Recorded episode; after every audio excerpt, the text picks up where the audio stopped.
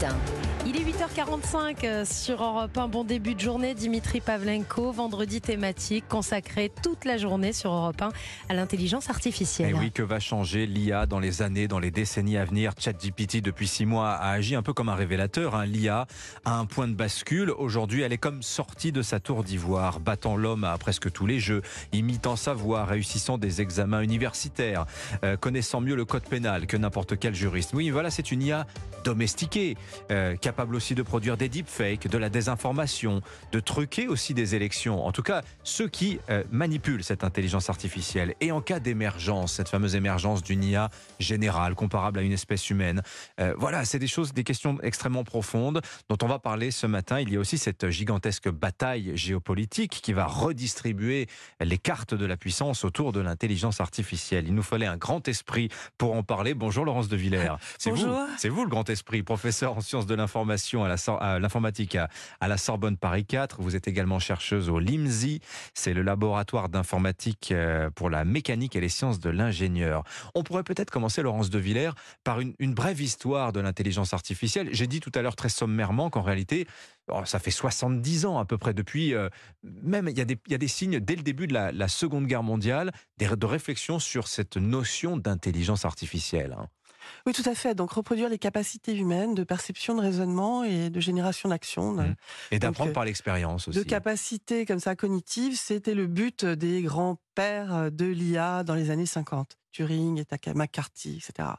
Euh, on voit ensuite deux grandes voies qui apparaissent. Euh, L'IA symbolique, c'est-à-dire que ce sont les humains qui créent des règles intelligentes et la machine ne fait que les euh, jouer. Hein, et donc la puissance de la machine là n'est pas tellement intelligente. Et puis l'IA connexionniste, hein, qui est en fait une inspiration neuromimétique de la façon dont on stocke les informations dans nos cerveaux, mais c'en est une imitation très lointaine.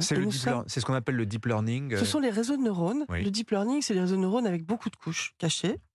Et ça, c'est pas nouveau. dire, la modélisation d'une cellule qui vient d'une cellule de la couche euh, visuelle, euh, qui est très très simplifiée par un modèle mathématique, qui est le neurone formel, ça, ça date de 43.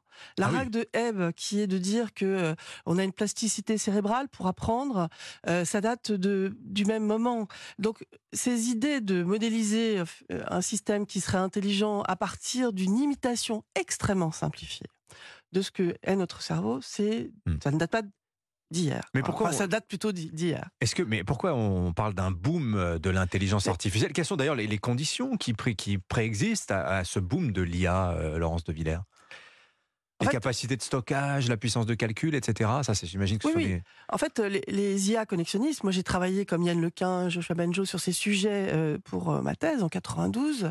Le vrai problème était la puissance de calcul et les données qu'on pouvait utiliser. Donc euh, il y a eu un hiver de l'IA pour nous qui était lié à ça. On n'avait pas, on ne savait pas comment passer au niveau de la puissance de calcul nécessaire pour montrer que ces systèmes qui pouvaient apprendre très différemment de nous pouvaient avoir des performances exceptionnelles. Et donc là, la rupture se fait dans 2010 hein, sur l'apprentissage profond parce qu'on a des capacités de paralléliser en fait les calculs sur les machines et c'est là qu'il y a le grand boom. Paralléliser, c'est-à-dire qu'en fait on, peut faire plusieurs calculs en même temps. Voilà. Les cartes graphiques vont jouer un rôle très important là. Ça, les GPU, Nvidia, enfin tout ce qui est euh, de l'accélération de, de ces calculs parce que ce sont des calculs matriciels et si on sait faire un algorithme où ces calculs peuvent être faits indépendamment, on peut les faire faire par des machines de façon parallèle. C'est ça le grand boom.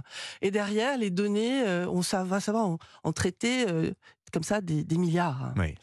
Et c'est là la vraie, le vrai changement. Ensuite, les transformeurs en 2017, c'est encore une avancée algorithmique, mais c'est un continuum. Il y a eu les réseaux récurrents, on a, on a vraiment avancé pas à pas pour comprendre qu'il fallait prendre du contexte. Si on ne prenait pas de contexte dans les phrases, par exemple, je vais prendre l'idée du traitement automatique de la langue, on n'était pas capable d'interpréter la sémantique. Ça ne veut pas dire que la machine comprend elle interprète le sens des mots à travers leur contexte. Et on a créé donc des systèmes qui sont ceux qu'on utilise dans le chat GPT aujourd'hui, qui montrent ces performances émergentes comme vous en avez parlé. C'est-à-dire qu'avec des milliards de données et utilisant en fait ces systèmes capables d'engranger euh, des représentations qui sont des black box pour nous et qui sont des hein. représentations. On ne sait pas ce qui s'y euh, passe à l'intérieur, c'est ça en gros l'idée. Alors on sait, on sait pas, on fait beaucoup beaucoup de recherches sur euh, l'explicabilité de tout cela et, essayer de comprendre comment ces machines vont créer en fait des, des, univers dans le deep learning, dans toutes les couches successives qui sont en fait de l'abstraction autour des structures qui existent dans notre langage. Plus j'ai de données, plus j'arrive à interpréter ça. Ce qui donne derrière une machine capable de voir de la syntaxe et voir un semblant de sémantique proche de notre voilà, gare à l'anthropomorphisme. C'est voilà, c'est pas des êtres humains, c'est pas de l'intelligence humaine. Ça y ressemble, mais ça n'en est pas. Et hein. puis l'anthropomorphisme, vous avez raison. Il y a trois grandes tentations. La machine a ingurgite des connaissances, donc elle peut avoir plus de connaissances que nous. Donc euh, qu'est-ce qu'on fait? La machine peut dire je suis, je t'aime, je et avoir un peu d'affect, simuler cela à travers tous les mots qu'elle peut euh, utiliser. Et donc là aussi, il y a une, tentative euh, de suivre, et puis peut-être des qualités morales aussi mmh. qu'elle n'a pas du tout. Oui, alors venons-en à cette euh, question qui est un peu troublante. Les big tech, les grandes entreprises de technologie, les Google, les Facebook, etc., Amazon, avaient un discours sur l'intelligence artificielle extrêmement prudent il y a quelque temps. Elle disait attention, ça n'est pas à laisser entre toutes les mains. Et voilà qu'elle les diffuse absolument massivement. Euh, ça veut dire quoi? J'ai posé très directement la question à Yann Lequin tout à l'heure. Est-ce qu'il y a un danger lié à l'intelligence artificielle? Si oui, a-t-il été neutralisé? Lui considère que toutes les mises en garde sur euh, euh, l'IA bombe nucléaire, etc., c'est n'importe quoi. Ça n'a pas lieu d'être. Quelle est votre position, Laurence de Villers? Je pense comme lui, en fait, la, métaphore là est beaucoup trop forte. ça n'a rien à voir. ça n'a rien à voir non plus avec les dangers de manipulation génétique. Nous sommes face à une machine que nous construisons nous, avec, euh, même si on ne contrôle pas exactement l'émergence de comportement de ces systèmes, si on est éduqué suffisamment, on va pouvoir comprendre comme Yann Lequin, comme beaucoup de chercheurs, et dire, bon écoutez, non, on va pas aller vers ça. Lorsque des chercheurs ayant beaucoup d'expérience vont sur la peur d'eux, c'est parce qu'ils pensent qu'il y a des gens mal intentionnés qui pourraient utiliser ça. Il y a un certain pouvoir à utiliser ces systèmes de manipulation d'opinion, euh, de, de prendre l'attention des gens. De, ce, ce, système raconte pas des vérités, ça, peut raconter n'importe quoi. Mais c'est un instrument de puissance, c'est une arme, c'est potentiellement une arme, et selon l'usage que l'on en fait, ça peut être dangereux. Si elle tombe dans mauvaise main, effectivement, c'est une arme dangereuse.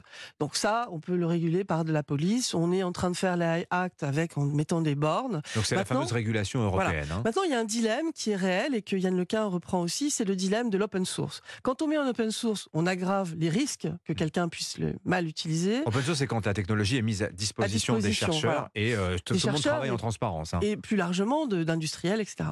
Et le, dilemme, c'est si je laisse en open source, il y a des risques que quelqu'un puisse utiliser à mauvais escient. Et en même temps, si je le fais pas et que c'est pas du tout transparent, il y a quelques big tech qui vont être dominantes et qui vont dominer largement avec un pouvoir important.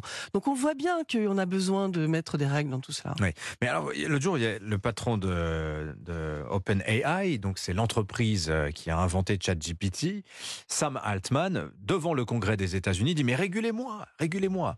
Et euh, sous-entendu, je m'inquiète d'une réglementation européenne, il faut que les Américains s'en saisissent.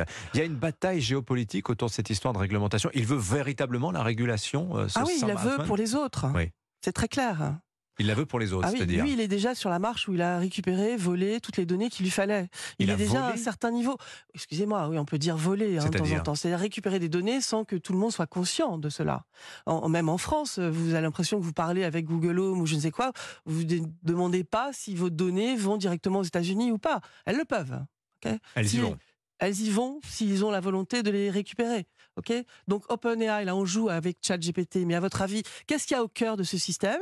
Il y a un système d'abord qui est entraîné à partir de données américaines et qui nous parle en français. Donc là, une espèce de puissance de manipulation parce que il apprend les structures du langage. Donc il apprend aussi finalement à travers la co-occurrence des termes d'une phrase, mhm. euh, les opinions. Il pense euh, en anglais, vous voulez dire en il Oui. Ouais et on l'adapte au français. Alors, euh, comment l'adapte-t-on vraiment Si c'est une plateforme qui n'est pas open science, qui n'est pas ouverte, on ne saura pas comment on l'adapte. Et là, il y a un danger. Donc, c'est très, très important, euh, à mon avis, que ce problème de guerre géopolitique soit plus transparente, qu'on oblige les grands groupes, les big tech, à faire aussi de la recherche. Parce que, excusez-moi, l'influence d'un langage sur un autre, si le modèle est à 80% de données américaines, est-ce que c'est étudié correctement et est-ce que les résultats ne sont pas diffusables à tous? Hmm. Vous avez dit tout à l'heure, euh, si on est éduqué euh, face à l'IA, ça va bien se passer. Euh, c'est quand même une phrase assez intéressante. quels impacts vous pensez que l'intelligence artificielle va avoir sur la société? On parlait tout à l'heure de Neuralink et de la possibilité, pourquoi pas, de se télécharger Wikipédia directement dans le cerveau par le truchement d'une puce. Non mais arrêtez, Ça- c'est- totalement euh, du marketing euh, science-fiction, euh, qui est pas si science-fiction parce qu'on sait qu'il y a des implants cérébraux profonds pour travailler, enfin, pour aider dans les pathologies, l'Alzheimer, qui sont extrêmement, extrêmement intéressantes. Mais de là, aller encoder dans votre esprit des, des informations venant d'ailleurs et dire que tous les enfants doivent être à égalité face à l'intelligence, enfin, on- on est sur de l'eugénisme, on est sur de la manipulation des foules, on est sur du totalitarisme. Parce que qui va manipuler ces petites informations qu'on vous met dans le cerveau si, si quand bien même ça serait possible de le faire. Donc je trouve cela absurde.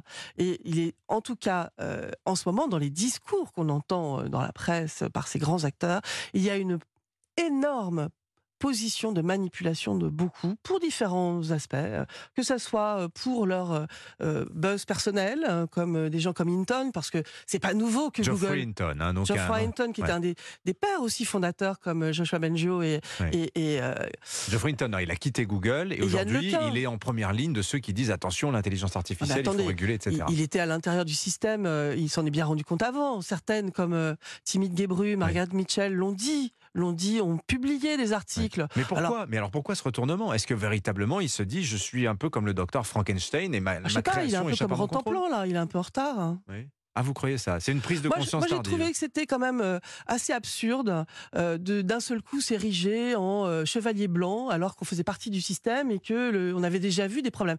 Regardez OpenAI quand il a GPT-2 qui est donc moins important parce que l'idée d'émergence qui surprend tous les chercheurs, qui va aussi surprendre tout le monde parce qu'on ne sait pas comment les gens vont réagir et on ne sait pas quelles vont être les, les émergences de phrases, de comportements de ces machines.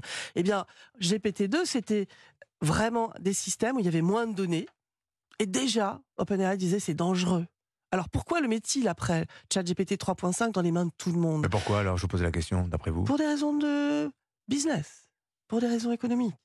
Ne soyons pas naïfs. Parce qu'il faut gagner de l'argent euh, après avoir beaucoup investi. c'est une guerre, hein. c'est une guerre de position géopolitique, c'est une guerre sur les normes, c'est une guerre euh, d'influence entre euh, l'Amérique et les États-Unis et la- l'Europe qui essaie de se débattre en essayant de poser des limites. Et l'Europe a raison et nous avons cette carte à jouer, il faut absolument la jouer. Voilà, comme on dit, hein, the winner takes all, le gagnant emporte tout, c'est On un ne peu fera ça. pas que de la législation, on fera aussi des grands systèmes européens, monolingues, on les fera multilingues pour différents aspects d'applicatifs. Il faut y croire et c'est le moment de monter au créneau sur l'Europe. Merci beaucoup Laurence de Villers. Je rappelle que vous êtes professeur en sciences de l'informatique à la Sorbonne Paris 4, chercheuse au LIMSI. Merci d'être venu nous voir ce matin sur Europe 1.